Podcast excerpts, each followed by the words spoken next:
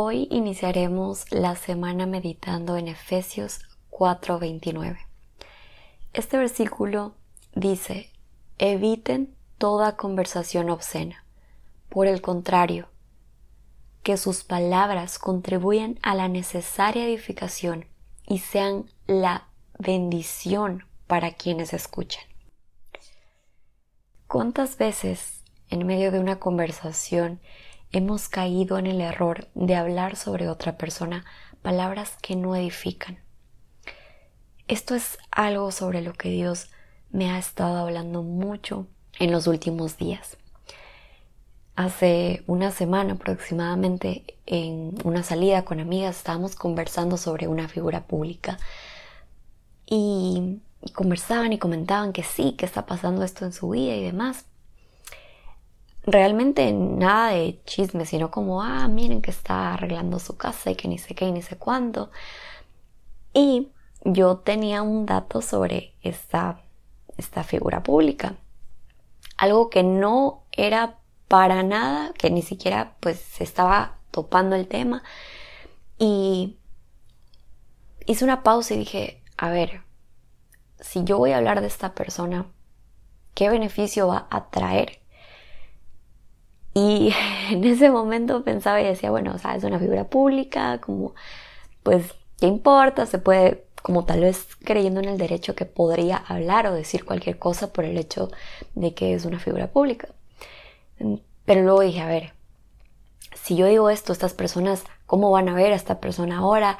Y así, o sea, por mucho que no tenga contacto, hice una pausa y dije, lo que voy a decir es de beneficio, o sea, qué va a aportar tanto en la vida de mis amigas como en la vida de esta figura pública, a pesar de que está muy lejana y que no nos conoce y que no se va a enterar y que estoy hablando de ella y demás, dije, ¿qué está saliendo de mi boca? ¿Qué va a salir de mi boca? Y me callé y no dije nada.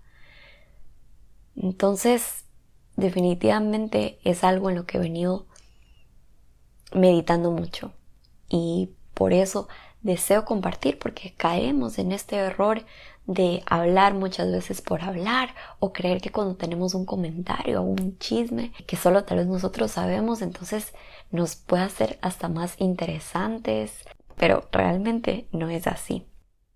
En Santiago 3 del 9 al 10 también habla que con la misma boca que hablamos de Dios, con esa misma boca insultamos a nuestros semejantes.